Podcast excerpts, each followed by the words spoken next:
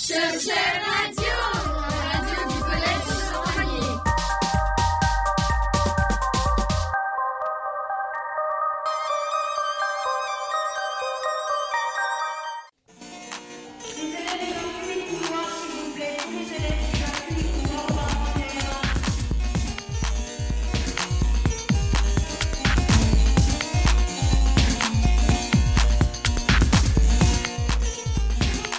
Bonjour chers auditeurs, étant plus bête qu'avant? Suis-je plus bête que mes parents à mon âge? Mes parents étaient-ils plus bêtes à mon âge que leurs grands-parents à mon âge? C'est la grande question de notre émission. Comment nos cerveaux se développent-ils? Y a-t-il un danger? Internet, les téléphones, les ondes, la pollution? Ou alors sommes-nous juste un peu différents des anciennes générations? Pour répondre à ces questions, je suis avec notre équipe de journalistes.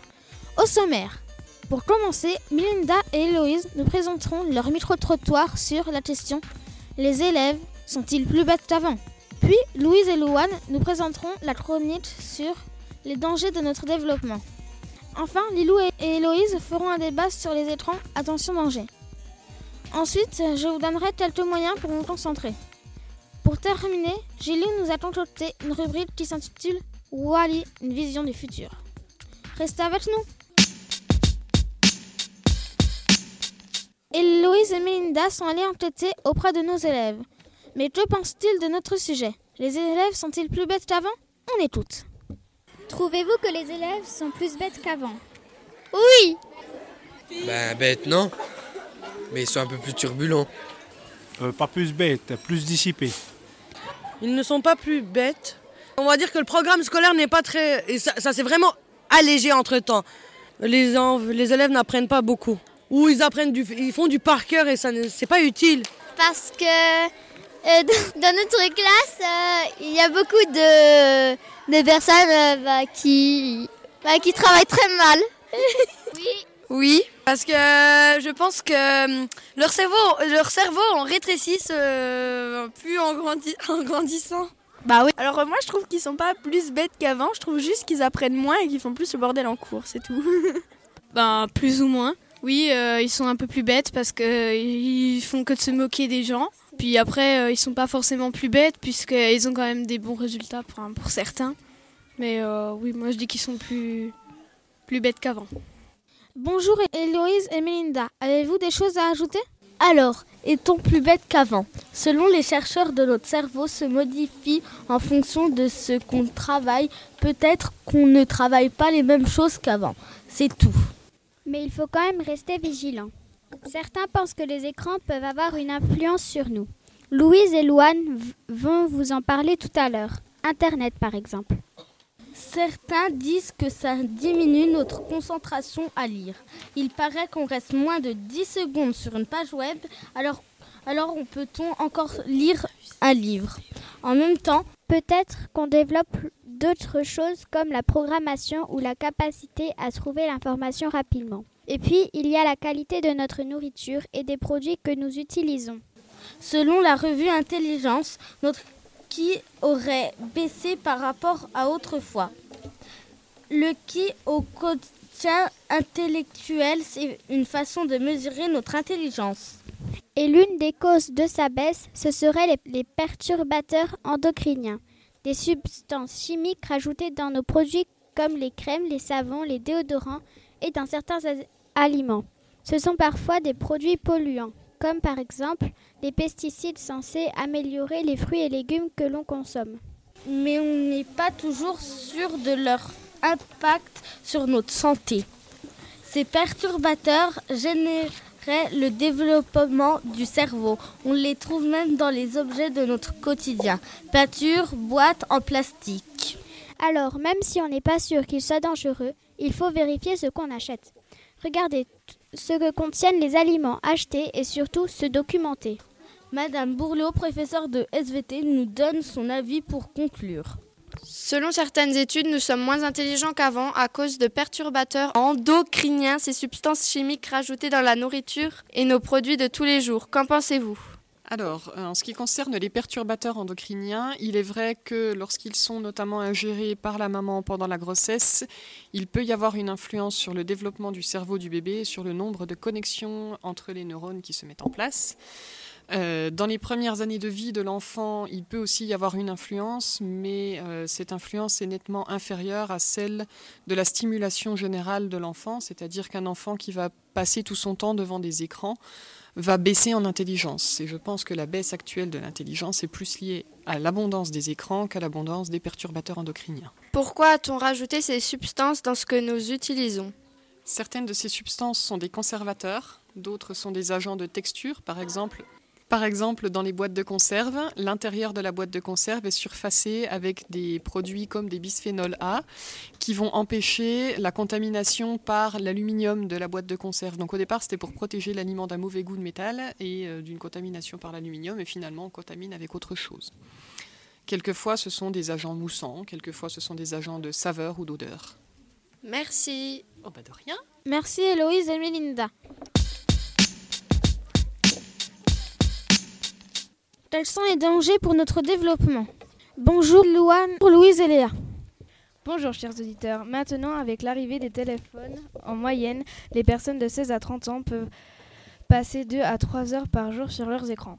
Ce n'est certainement pas bon pour leur concentration, leur cerveau ou leurs yeux. Selon des chercheurs, les écrans ne sont pas bons pour les enfants de moins de 3 ans. En effet, ils auront plus de mal à se concentrer plus tard. Donc c'est pour ça qu'il faut leur limiter les écrans. Ils ne sont pas non plus interdits. Les jeux vidéo maintenant. Vous avez déjà croisé ces élèves qui ont des cernes parce qu'ils ont joué toute la nuit? Même si nous n'avons pas de preuves que certains jeux rendent violents, il faut en avoir un usage raisonnable. En plus, certains jeux permettent de développer certaines capacités de notre cerveau. La concentration, la maîtrise de soi, la capacité à résoudre des énigmes, etc. En conclusion, les écrans peuvent nous faire développer des choses, savoir s'organiser, développer sa créativité, programmer des jeux ou des logiciels comme avec Scratch. Il est juste nécessaire d'utiliser ces outils de manière intelligente. Merci Louane, Louise et Léa.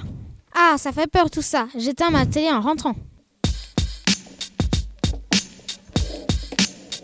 Tout de suite, un débat sur le sujet. Pour en parler, accueillons Ninou. Bonjour, moi je pense que les écrans ne sont pas dangereux car ils nous apprennent des choses grâce à Google, YouTube, etc. On peut apprendre et se documenter sur de nombreux sujets. Oui, mais en même temps, ils peuvent aussi euh, nuire à notre euh, développement euh, pour le cerveau et tout ça. Quand on passe trop longtemps sur les écrans, par exemple, ce serait du temps qu'on pourrait passer à étudier. Souvent, les élèves font même pas leurs devoirs car ils sont sur les écrans. Je sais, on va dire que les choses ne sont, sur Internet ne sont pas toujours vraies. Mais je pense que si, mais je pense que si, si les choses ne sont pas vraies, d'autres personnes vont commenter et démontrer les fausses informations. Pas forcément. Là, il y a déjà eu plein de, il y a plein de sites sur Internet qui sont totalement faux. Vous, si, tout ce qui est écrit sur les Illuminati et tout ça, c'est totalement faux. Autre chose, concernant les téléphones, cette fois, autre chose, concernant les téléphones cette fois. On dit que les téléphones sont nocifs pour la santé, mais je pense que ce n'est pas dangereux car ils nous apprennent des choses et que les gens disent qu'il y a des ondes négatives. Bah, en fait, ces ondes négatives, ce sont les ondes qui émet le portable, par exemple, quand on appelle et tout ça. Si on le met trop près de la tête, ça détruit les neurones. Du coup, on est moins intelligent. Ah, et une dernière chose, les jeux vidéo ne sont pas prouvés, ne, sont, pas prouvés dangereux pour les personnes qui y jouent. Bah, ça dépend. Quand on joue à des jeux violents du type GTA V et d'autres, ça peut rendre quand même très violent. Surtout certains qui, crient des, des cris de fou, enfin qui poussent des cris de fou car euh, ils ont perdu à leur jeu. Il y a aussi Pokémon Go. Quand, euh, on voit qu'ils passaient tellement de temps sur leur portable qu'à la fin, il y en a certains qui tombent d'une falaise car ils ont le nez dessus leur portable et qui ne voient pas devant où est-ce qu'ils vont. on peut se dire que c'est dangereux quand même. Oui. Bon, en tout cas, tout ça, ça fait peur. Restez avec nous. nous. J'ai des, j'ai des conseils à vous donner, vous qui cherchez à vous concentrer en classe, histoire d'être plus attentif et donc moins bête.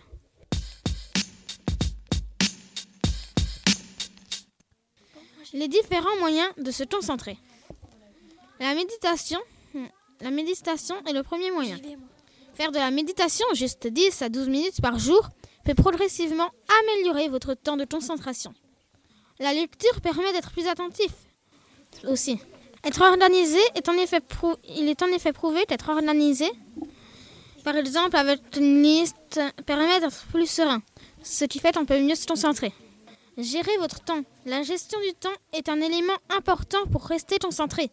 Lorsque vous démarrez une nouvelle journée de travail, écrivez votre liste de choses à faire. Notez à côté de chaque tâche le temps que vous pensez nécessaire pour accomplir cette tâche. Vous aurez ainsi une idée de ce, de ce à quoi va ressembler votre journée. Essayez de faire en premier les tâches qui prennent le plus de temps afin de vous en débarrasser. Évitez la distraction. Internet peut regorger d'informations intéressantes et utiles, mais quand il s'agit de faire son travail, il peut représenter une perte de temps énorme. Si vous voulez vraiment faire votre travail, évitez d'utiliser Facebook et de discuter avec vos amis toute la journée.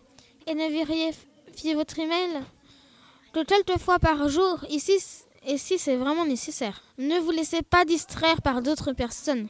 Les autres personnes sont une source de bruit importante. Bien qu'il puisse être tentant de discuter alors que vous êtes censé travailler, ne leur, ne leur parlez pas et ne les écoutez pas. Ça vous ralentira et vous devrez travailler plus longtemps.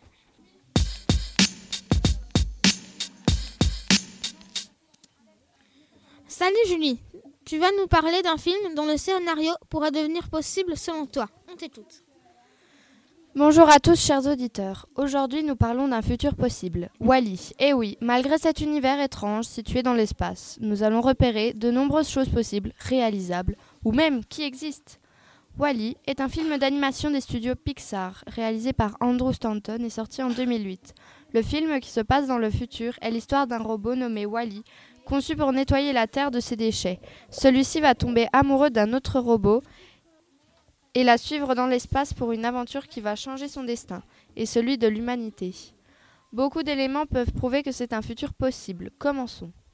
Au début du film, on comprend que la Terre est un ensemble de déchets à cause de la pollution et des ordures jetées par les humains. Il n'y a plus de vie sur la planète. On trouve là-dedans des choses réelles. Et oui, la pollution s'est déjà propagée. Il suffit de rouler avec une voiture à essence. Le gaz rejeté pollue la planète. Le gaz de paix des vaches pollue. Les usines à charbon sont très nocives pour la planète.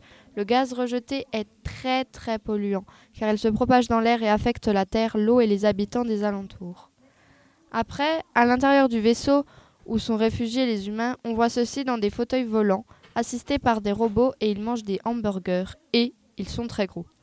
On trouve là aussi des choses qui pourraient arriver dans le futur. Cela ne m'étonnerait pas que les humains soient en fauteuil volant un jour. On voit déjà une multitude de robots qui sont là pour faire nos corvées. Certains robots sont déjà là pour ne plus vous casser la tête à faire la vaisselle. Maintenant, nous n'avons plus à utiliser de cartes ou bien de connaître notre sens de l'orientation. Actuellement, nous utilisons des GPS. En gros, c'est un peu comme, comme se transformer en légumes. Alors on continue de réfléchir et de travailler avec son petit cerveau. Voilà, bien d'autres indices ou éléments sont cachés dans le film. Cherchez bien, vous en trouverez énormément.